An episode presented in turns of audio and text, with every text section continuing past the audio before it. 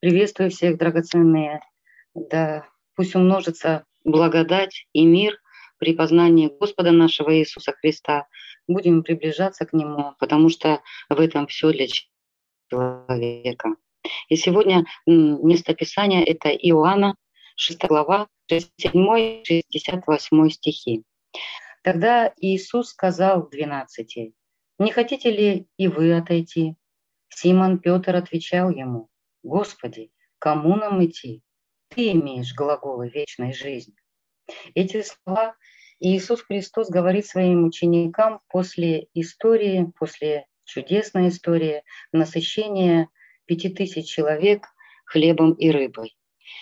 Но после этого чуда многие отошли от Иисуса Христа, потому что они ожидали, что это насыщение и подобные чудеса будут продолжаться каждый день, но они не поняли того глубокого смысла, которое заключалось в этом чуде. И поэтому Иисус Христос обращается к своим ученикам, может быть, и вы ходите за мной, только ожидая от меня чудес, и не поняли того смысла, которое я вам раскрываю в этих творениях своих чудес.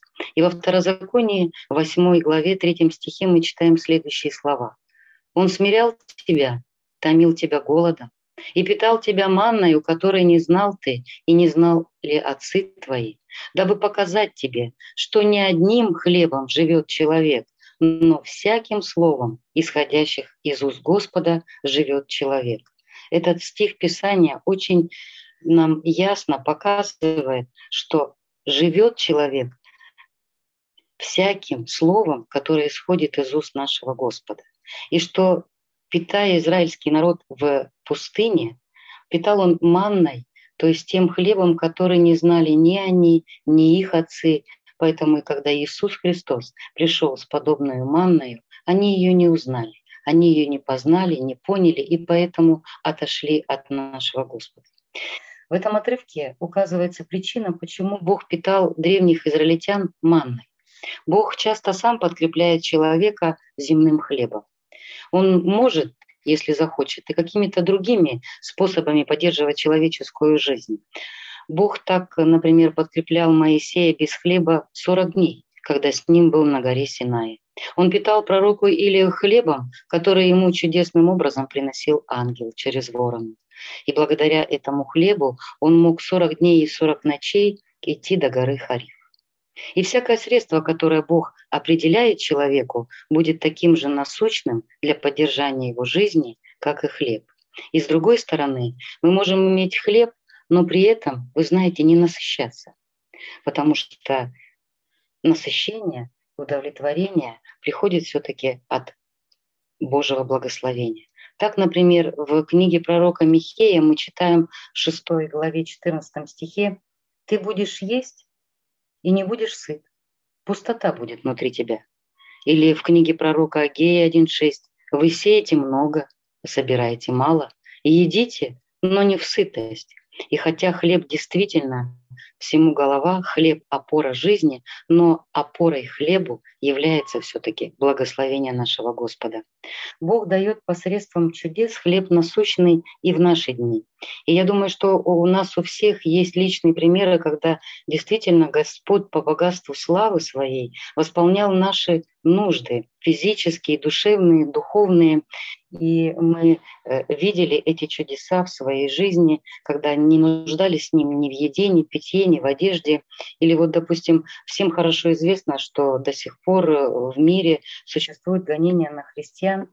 И совсем недавно венгерский священник, который проживает в Румынии, был схвачен за веру, э, заключен в тюрьму, и у него осталась жена и семеро детей, которых выслали на поселение в деревню и предоставили такую малооплачиваемую работу, что она не могла даже саму себя прокормить, не говоря уже о детях. Но здесь чудесным образом совсем от незнакомых людей на ее счет стали поступать средства, которых не просто даже хватало, а даже оставалось оставались. Слава нашему Господу.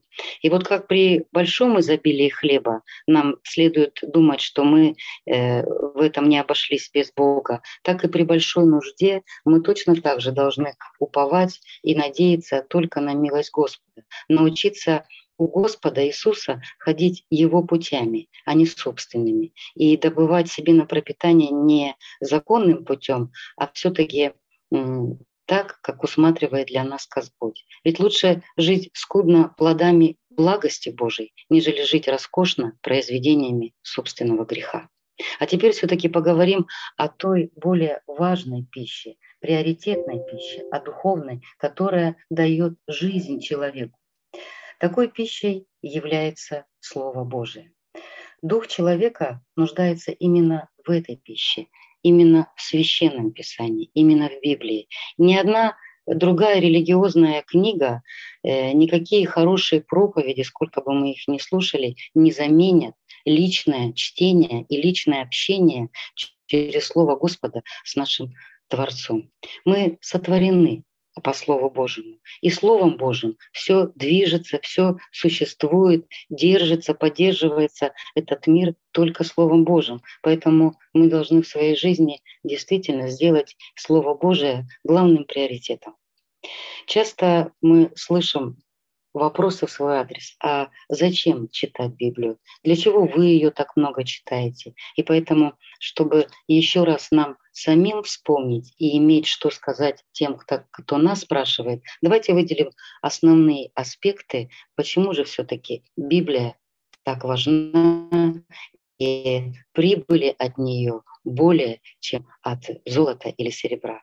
Во-первых, читая Библию, мы познаем нашего Бога о том, что Он триединый, Бог Отец, Бог Сын, Бог Дух Святой и грани Его характера.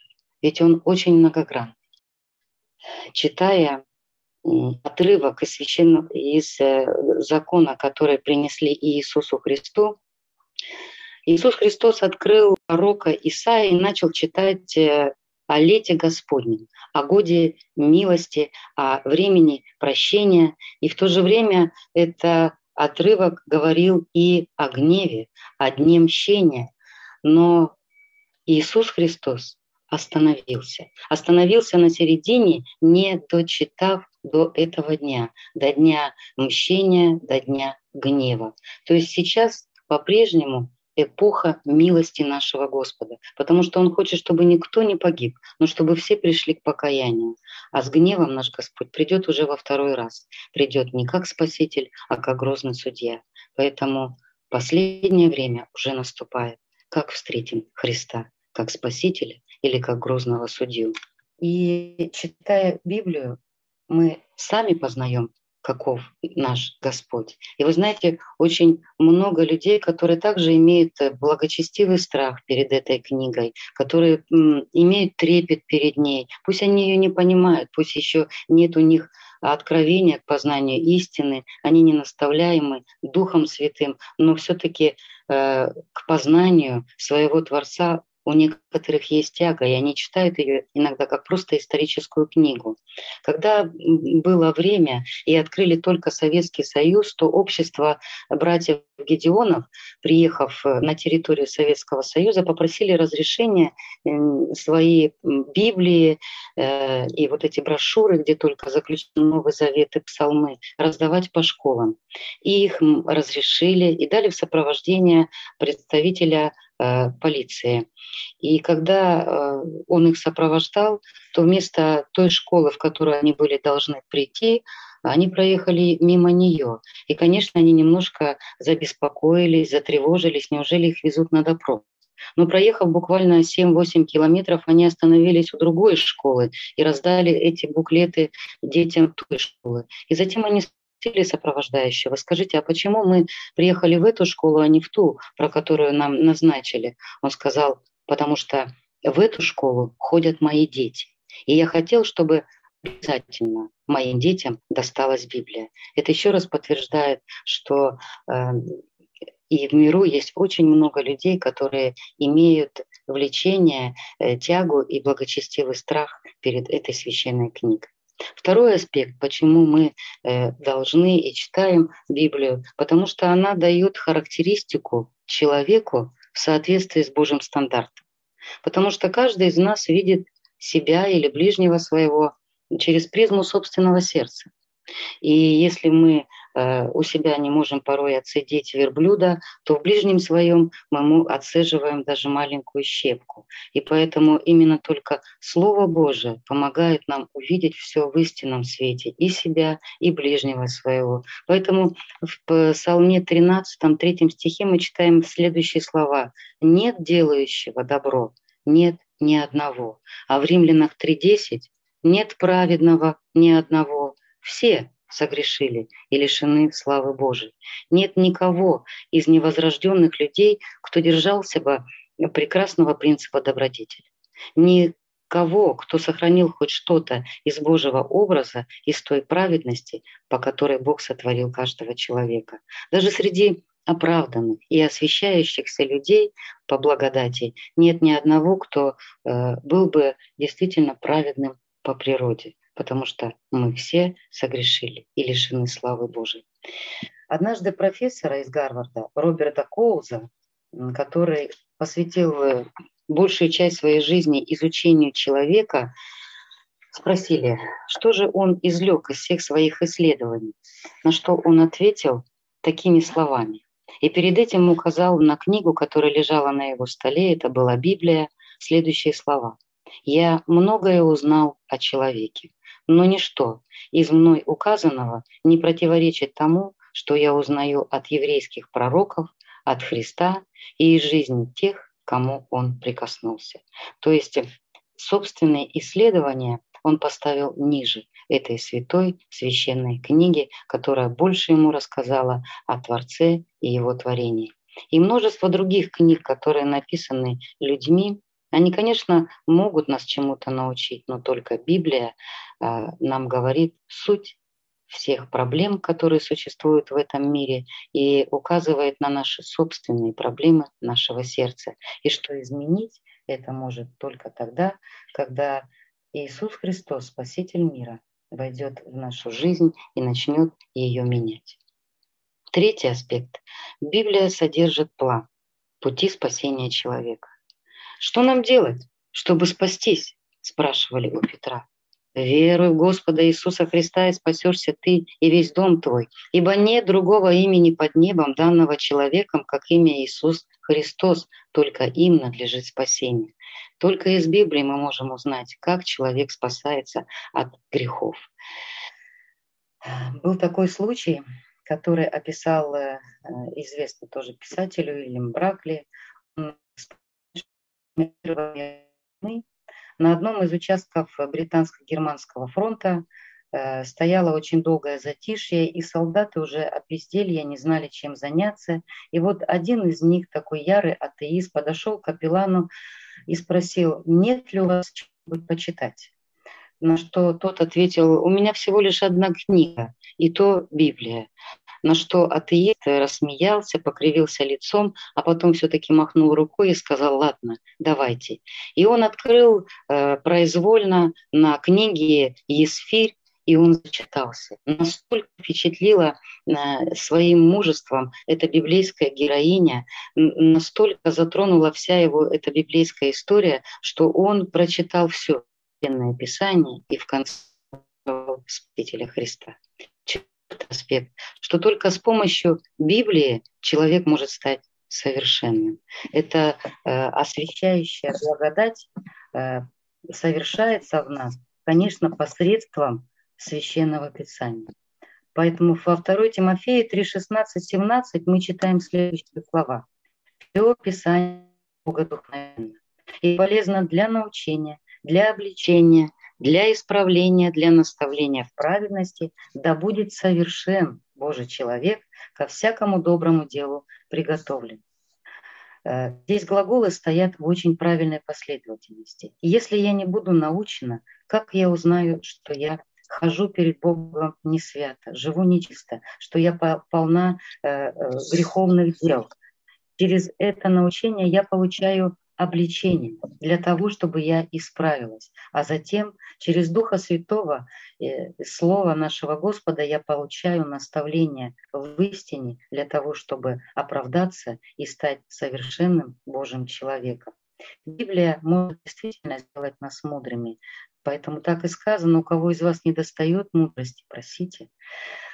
она умудряет во спасение. В том случае, если мы действительно Слово Божие будем расставать в наших сердцах, это слово будет падать на каменистую землю, у дороги, в терниях, то это слово не принесет нам пользы. Слово такое, упадшее на подобную землю, будет тщетным. Поэтому оно полезно для нас в отношении всех целей нашей христианской жизни. Оно полезно для всех нас, ибо мы все нуждаемся в научении, обличении, исправлении, наставлении. Это слово необходимо э, пасторам, э, лидерам, которые ведут свою паству в нужном направлении. А также оно очень полезно и для простого прихожанина, и для тех, кто только пришел ко Христу в наших обычных, э, каждодневных бытовых делах, для того, чтобы и в них мы могли угождать нашему Господу и прославлять Его святое имя.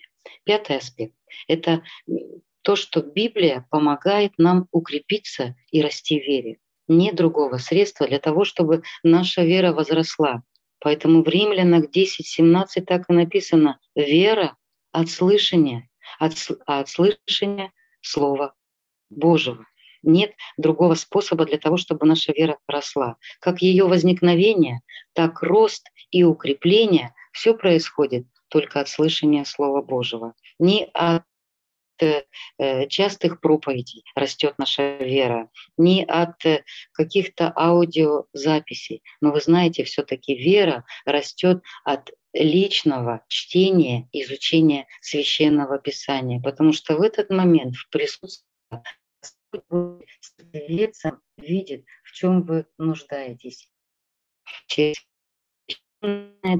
во время личного прочтения он обязательно коснется вашего сердца и произведет в нем то, в чем каждый нуждается. В исправлении, в утешении, ободрении, исцелении. И вообще мы знаем, что в Слове Бога, Бога есть все, абсолютно все благопотребное нам для жизни.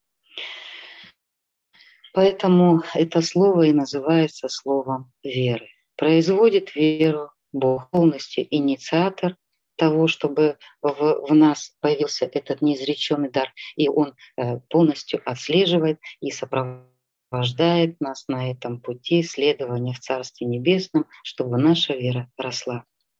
И это слово для нас как орудие. Оно появляется в нас э, от того, что мы послушали не человеческую мудрость, но, как написано в первом Фессалоникийцам 2.13, принявши от нас слышанное Слово Божие, вы приняли не как Слово человеческое, но как Слово Божие, каково оно есть поистине, которое и действует в вас, верующих. То есть, э, как Писание все богодухновенное, хотя оно писалось э, апостолами избранными, но это слово писал через них сам Господь. И поэтому тот, кто его написал, тот и наставляет нас в этом слове.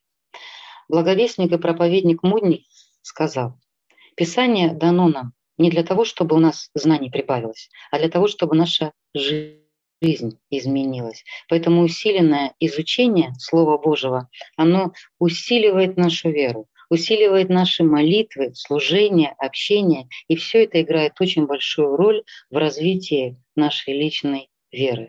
Шестой аспект, что посредством Библии мы узнаем волю для нашей жизни. А воля Бога для каждого человека есть благая, угодная и совершенная. Дети Божьи, истинные верующие, конечно, не всегда задаются вопросом, Господи, что ты хочешь, чтобы я сделал для тебя, к чему ты меня призвал. И хотя мы знаем, что Бог есть тот, который сказал, открывайте свои желания пред Богом, но все-таки когда мы начинаем перечислять наши желания, обязательно нужно в конце добавить, впрочем, Господи, не как я хочешь, Поэтому в притчах 3.6 так и написано «Во всех путях твоих познавай его, и он направит стези твои». В Библии изложено, каким хочет видеть Бог своих детей. А дети Божьи должны не только быть слышателями, но, конечно, исполнителями Его Святого Слова. Седьмой аспект Библии поддерживает в человеке духовное мышление. Оно помогает нам все-таки э, в этой каждодневной борьбе плоти и духа э, с помощью Господа, Духа Святого, э, одерживать победы. Пусть маленькими воробьиными шагами, но от веры вера, от славы в славу преображаться в образ нашего Господа. Во втором Коринфянам 4.4 написано «Бог века сего, дьявол, ослепил ум неверующий». То есть здесь мы ясно видим, что разум неспасенных людей, он слепой. Написано и э, глазами, глаза имеют, но не видят, ухом слышат и не услышат, сердцем своим огрубели и ожесточились, и не послушают, чтобы обратиться ко мне для того, чтобы я исцелил сердца их. Они находятся под влиянием и властью сатаны по причине огромного на этот мир и того почтения, которое оказывают ему поколениями люди этого э, в большом количестве. А также он обладает той властью, которая сейчас ему пьяна из-за Адама и Евы. И поскольку он является князем тьмы, то он и держит разум неспасенных людей во тьме, в слепоте.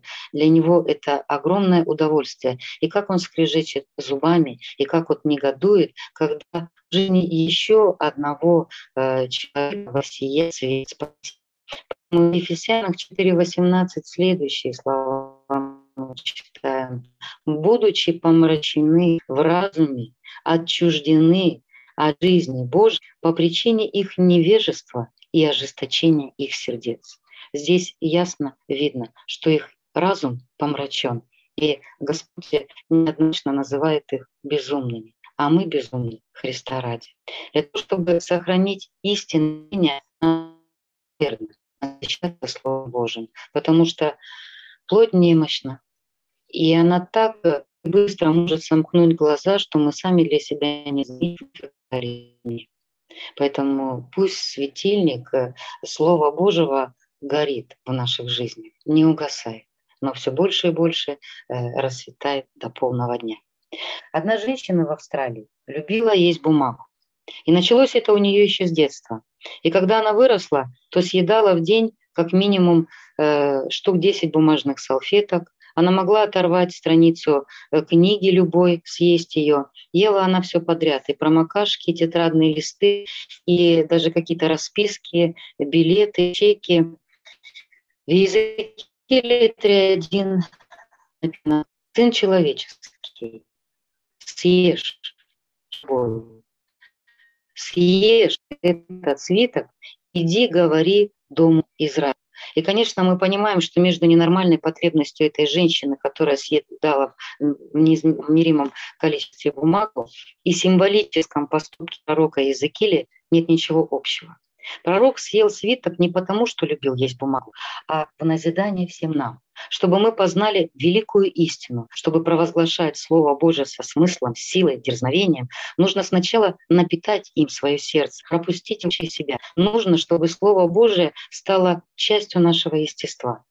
Поэтому, дорогие братья и сестры, будем просить, чтобы э, Господь давал нам вот этот голод по слову ему, чтобы насытить нас, и мы могли поделиться этим хлебом с другими. И восьмое – решение личных духовных проблем. Через Библию Бог дает рекомендации, как побороть страх, как преодолеть депрессию, беспокойство, сомнения. Он учит нас самообладанию. Столько чудесных стихов, которые э, я призываю даже запоминать на память, потому что в трудную минуту нашей жизни Дух Святой э, напоминает нам, и мы можем их поведовать в эту ситуацию, проговорить, и она поменяет свое тень. Преодолеть беспокойство, сомнения. Оно дает ответы, вы знаете, на абсолютный вопрос, который нас мучает или тяготит. И то, чего мы не можем найти в этом мире, есть, вы знаете, в одном единственном источнике, который открыл нам Господь, это Святое Священное Писание. И вот вы знаете, когда мы находимся в этих стесненных обстоятельствах, порой нам кажется, что мы принимаем правильное решение. Это все равно, что как будто мы встречаемся с иллюзией.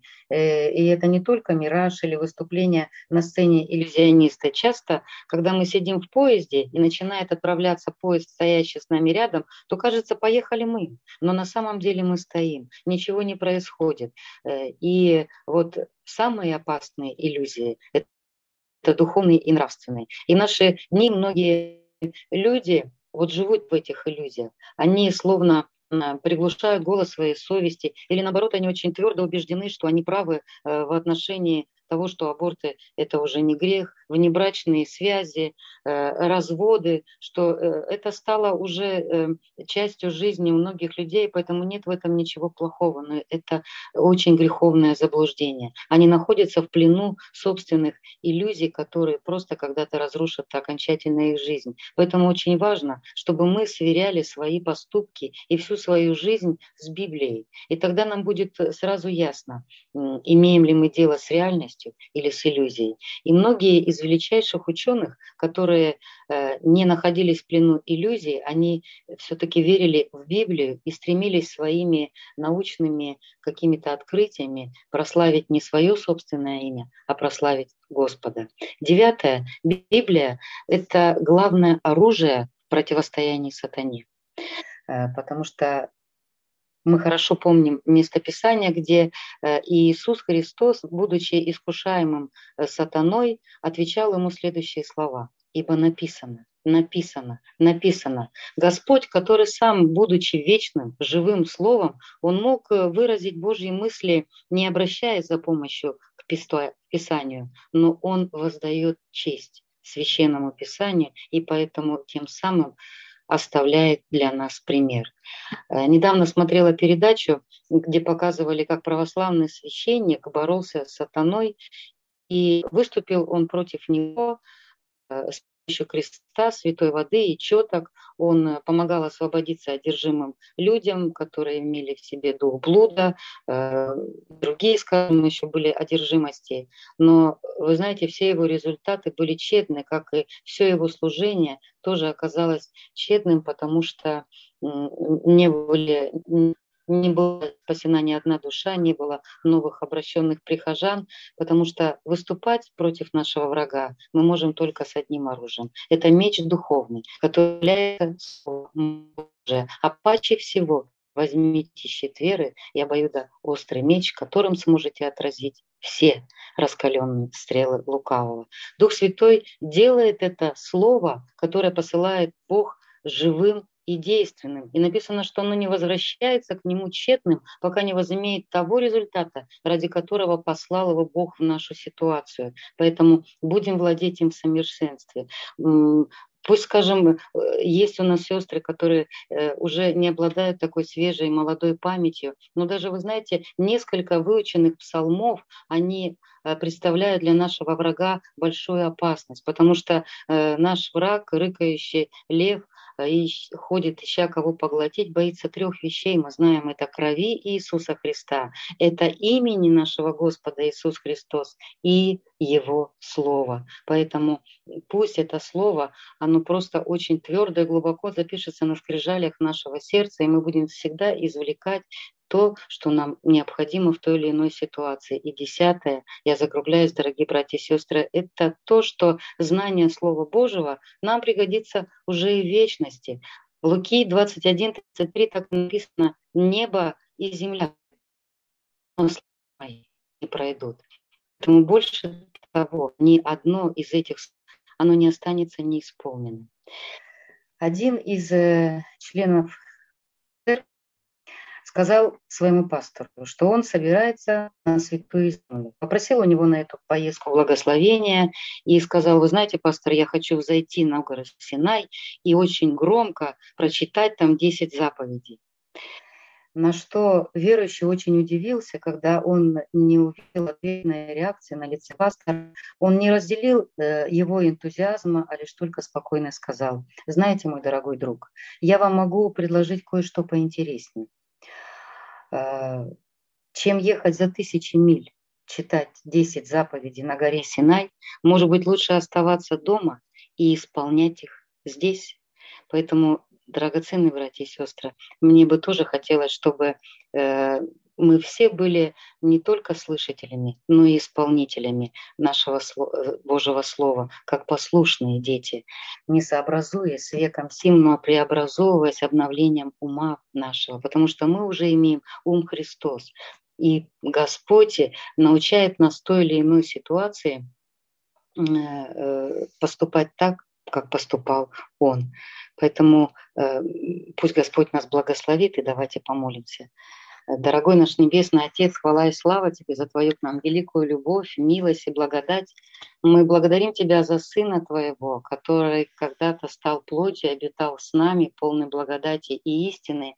А затем, дорогой Господь, это Слово, живое Слово, обратилось Священное Писание, которое тоже сейчас с нами имеет такое живое и э, близкое общение, через которое мы назидаемся, через которое мы обновляемся, меняемся, мы познаем Твою истину и делаемся действительно детьми, которые своей жизнью угождают, радуют Тебя и прославляют Твое святое имя. И пусть это слово всегда живет нас, пусть оно действует, пусть оно меняет нас, чтобы через нашу обновленную, возрожденную жизнь увидели все, как мы любим быть с тобой, как мы действительно от веры в веру, от славы в славу преображаемся твой образ, по которому изначально ты нас создал. Но враг наших душ, он извратил нас, он сделал их уродливыми. Но хвала и слава нашему Господу, который победил эту разрушающую силу. И теперь всякое э, искушение, обольщение, которое восстает на нас, мы преодолеваем силою возлюбившего нас Господа и Словом Его, живым и действенным. Молюсь во имя Иисуса Христа. Аминь.